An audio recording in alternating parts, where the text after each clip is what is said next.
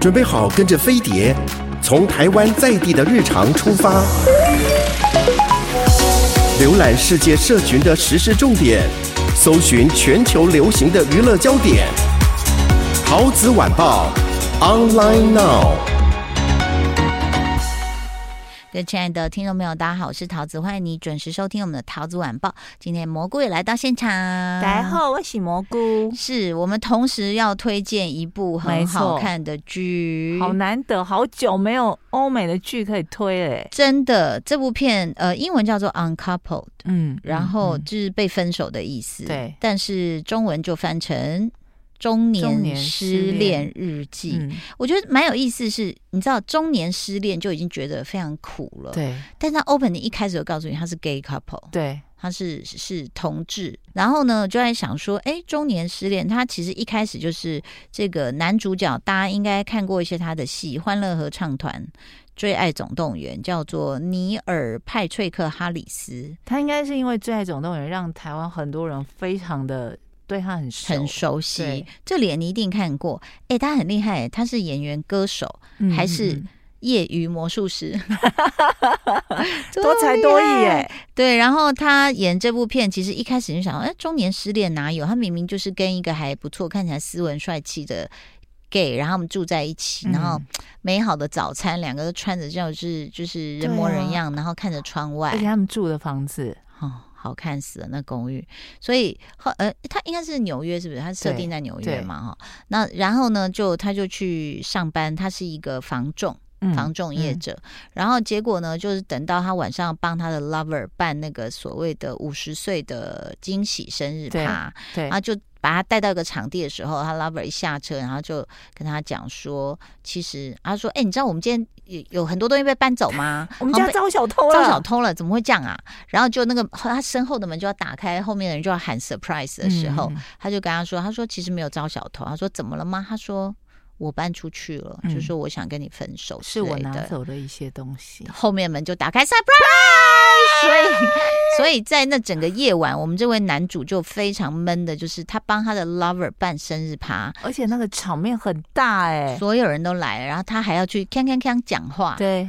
然后讲还要讲一些情深意重的话，殊不知就是他的另外一个 lover 就是正在远离他。对。对啊，而且他致辞到最后啊，就是讲的很感人，他自己哭了，大家都以为就是因为他们感情很深厚什么的，嗯，但其实是因为他心里很痛苦，被甩了，上一秒才跟他才跟他说我要离开你了。对，天哪，他呃这个男主大家会觉得他脸熟，是因为他在奥斯卡也主持过，然后东尼奖。嗯嗯哦，然后艾美奖啊、哦，他都有主持过，所以是又会主持又会演戏又会唱歌又会变魔术 非常厉害。那这部片呢，除了我们讲他讲到这个呃，应该他讲我我觉得是这样讲，同志其实因为。在的地区国家不同，他的生活会不一样。哦，那因为他是在纽约，对，大都会区，对。然后其实大家对于同志的尊重，还有呃，就是他们的日常是司空见惯，嗯嗯嗯嗯，所以就也不会有任何的，比如说不会有那种什么破坏情节啦。对，对，对。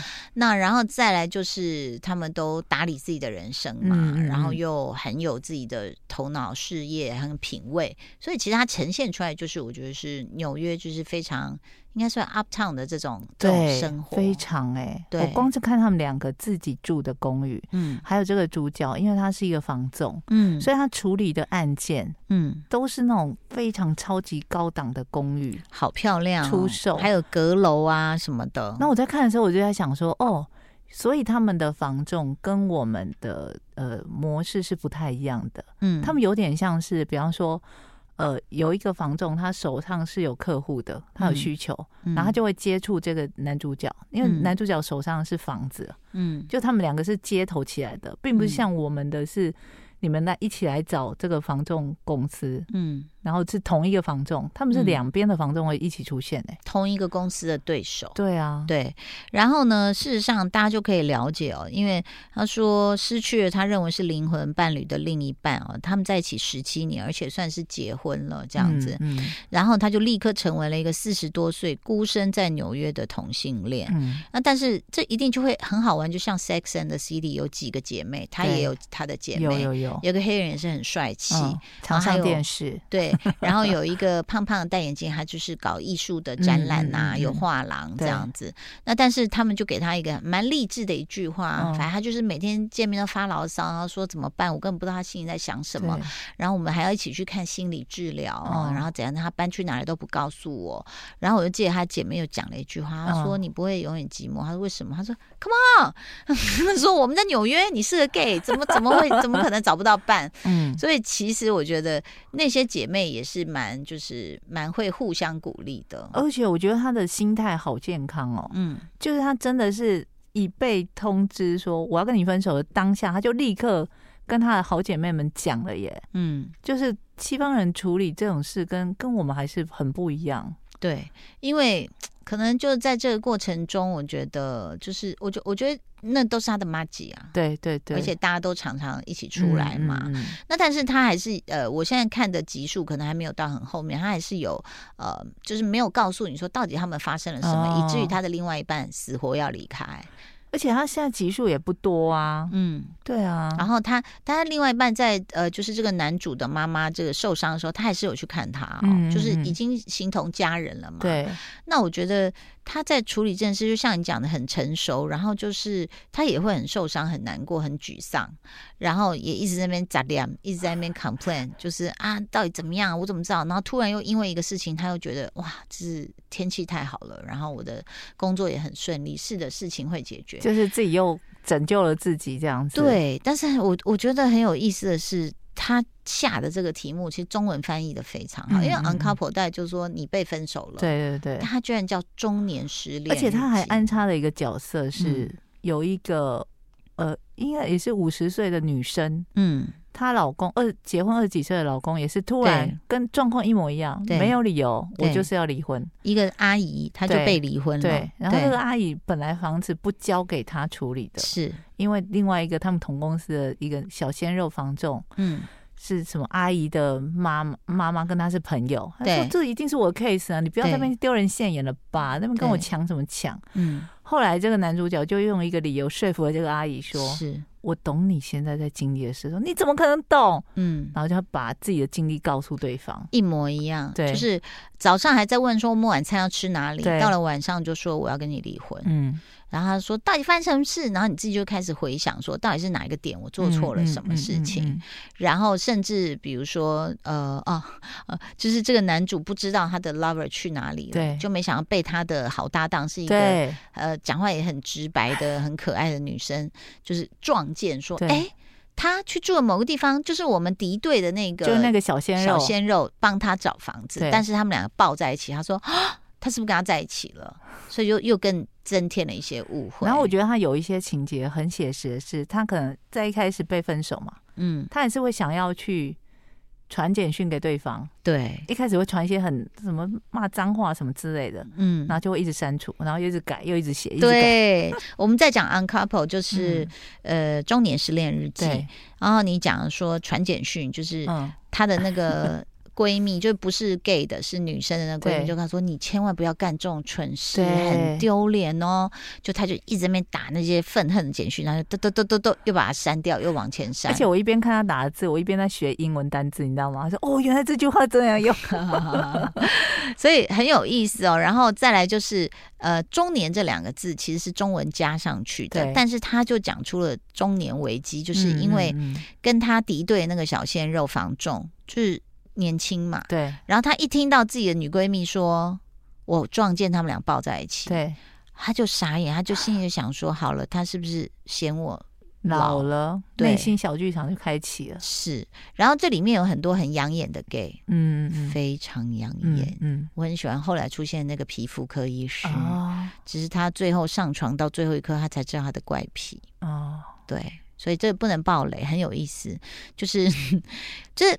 他也描述了，不管是同性恋或异性恋，其实你离开了一段稳定的关系，要再找到一个新的 lover 或是新的关系的时候，你真的就是 everything 要从头来过，是非常非常累人的一件事。所以有很多、嗯、我周边很多朋友，他就是常年不想再谈恋爱。对，因为知人知面不知心啊。对啊，你你真的不知道嗯，熟悉了之后，这个人是什么样的一个人呢？对，没错。而且就算是相爱的两个人，有时候你觉得他这习惯好可爱，真的结婚在一起十七年，你看他十七年，对你都会觉得有点烦了。嗯，就你吃沙拉为什么一定要这样吃啊？你不要再咂巴咂巴嘴巴，很吵，你知道吗？就是，所以更何况是一开始你就要真的选你觉得你爱的人。对。对不对？要不然这十几年谁受得了？嗯、真的，所以我觉得好难哦，很难。所以我觉得他在这个过程中也在在讲到这种人际关系，就是我们也不是二十几岁的小伙子了，然后四十几岁了，那。这个从头开始，我真的觉得好累，光看都觉得累。而且光是想象这件事，我觉得很多人就会觉得说，算了算了，我还是一个人过日子好了。这个过程太累了。然后这个男主他的这栋公寓的楼上住了一个黑人老 gay，嗯，对不对？就抱着一只小狗的，嗯、然后也是会就会说啊，就会跟他讲说我。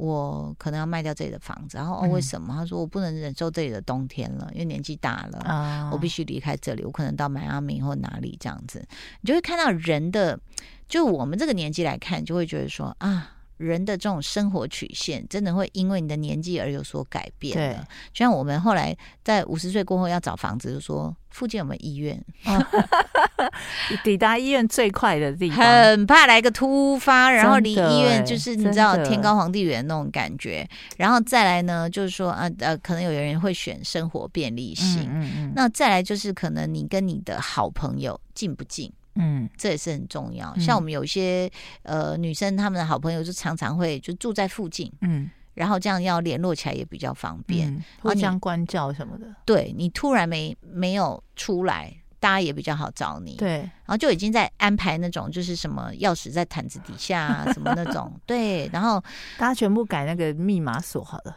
对，然后再来还有你的存款啊，什么密码？嗯、如果你是单身的话，你家里又没有，就是爸妈也走了，那怎么去解锁你的什么保险？我今天才在那边想说，我的人寿险是不是可以可以干嘛干嘛之类的？不然我要留给谁什么的？就在想这些有的没的。对啊，所以就是中年失恋，但是好像你要安排的事情又更多了。嗯、然后像他，他也觉得说啊，找到一个。他爸介绍给他，我说那很可口，皮肤科医师，我说很不错啊。然后两个聊天也说很聊得来耶，真的好好哦。哇，那医生真的帅翻了，真的是非常的帅。嗯、然后就没想到最后就是上床那一刻就发现了，嗯，然后就说天哪，他说我我，呃，但是我觉得因为中年了，所以你也不会有那种。哎呀，我现在拒绝人家会不好意思吗？他一直很直接说，他说不好意思，我真的没听过要做这样的事情，什么什么的，那就 很好玩。而且真的到中年，你就会觉得说，我干嘛还要迁就自己去委屈什么去？嗯成就一顿不需要啊，是，然后再来就还有一个就是他跟他那个女闺蜜在介绍房子给一个意大利商人，嗯、非常帅的意大利商人，嗯、然后就那意大利商人就一直献殷勤对他的女闺蜜，他女闺蜜都已经觉得好了，他要邀我上床了，哦、就殊不知他们都有在玩一个软体，就在找附近的就 gaydar，、然后就在找附近，就他他就正在撩拨那个女同志的时候，突然那女同志坐在中间。好，女同事，对不起，女同事坐在中间，然后呃，这个男主角坐左边，右边就坐着那个商人。嗯，突然他们的手机就响了，就是方圆几里内有人对就会跳出来，有没有对有没有 gay 这样，就两个通知，然后就看对你说啊。原来你是，然后可是他还在撩拨中间的女生，女生就一直这样 啊，我觉得其实我可以，我可以跟你去喝一杯，有什么就自己已经春心荡漾，然后我们俩就私底下在那边传简讯，就说哦，那你待会要不要上来坐一下？他说哦，可以吗？可是那我同时，嗯，好好，我先借口在这下，然后那女孩在自己飞这样子，就很妙，就等于是他们也会利用这种交友软体，对，然后去看一看有没有附近有没有适合的人，所以我觉得其实因为。呃，哎，纽约同志结婚合不合法？我不知道，好像还没吧。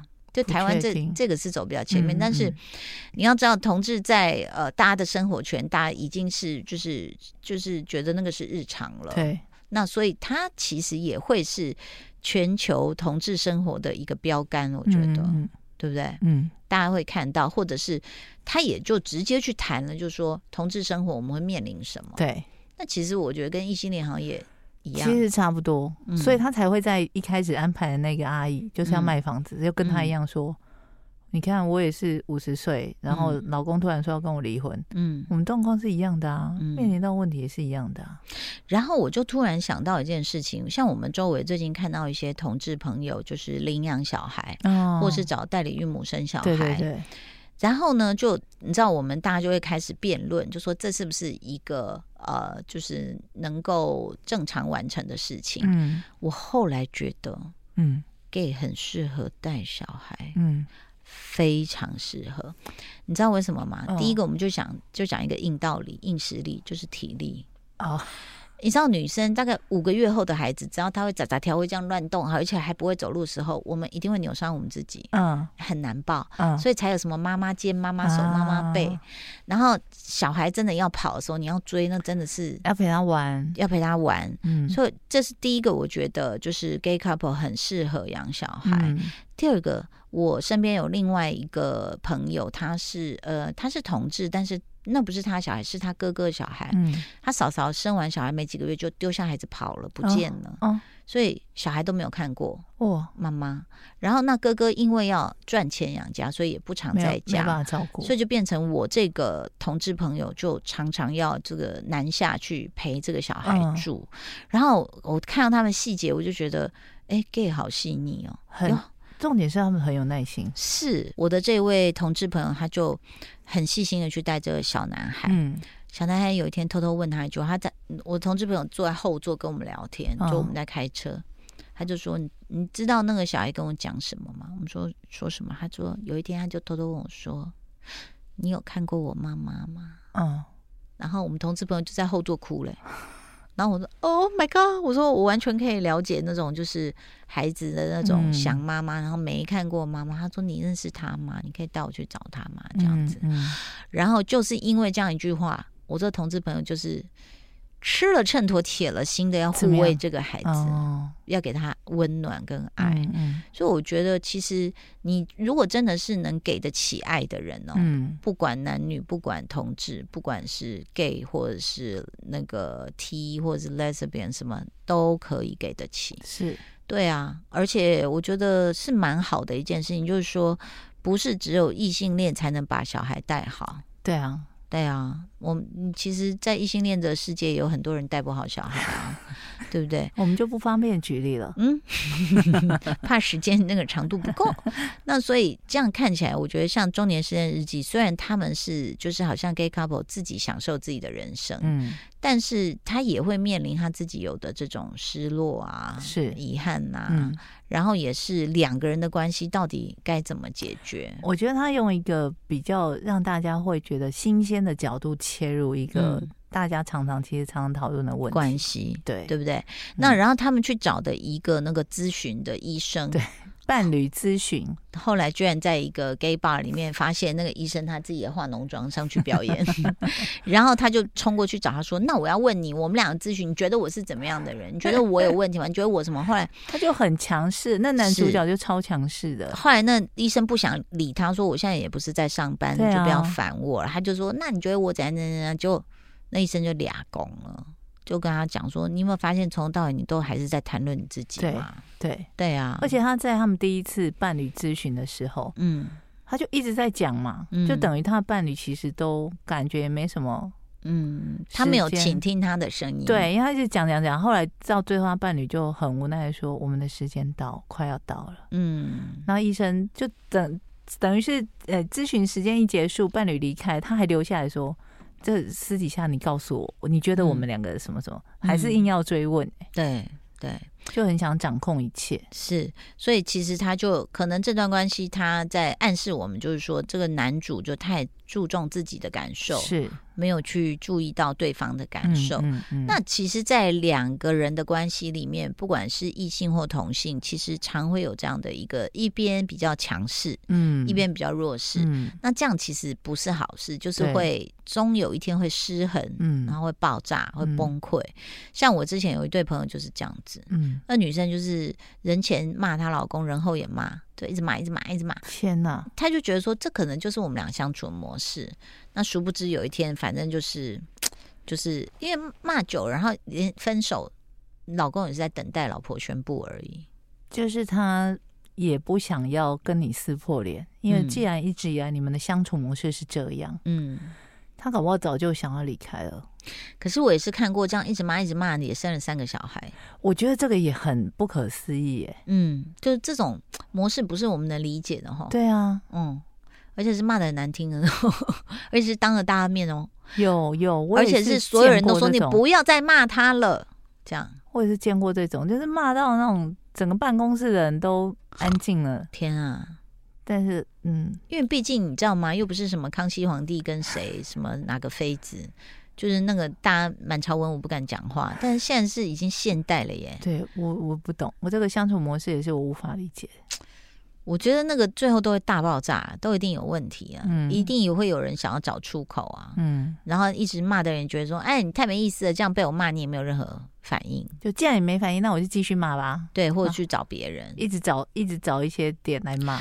哎，所以呢，大家可以看一下《中年失恋日记》，就是它还蛮多轻松的趣味在里面，而且它其实每一集的长度很短。嗯，才三十分钟，嗯，所以其实可以就是比较轻松，对。但是我一看的时候不太轻松，因为豆豆就坐在客厅，然后紧张。呃，一开始就是床戏，然后我就不好意思，不好意思，然后我就再把它转走，这样。对，就是大家还是注意一下尺度，就这样了。谢谢你的收听，拜拜，拜拜。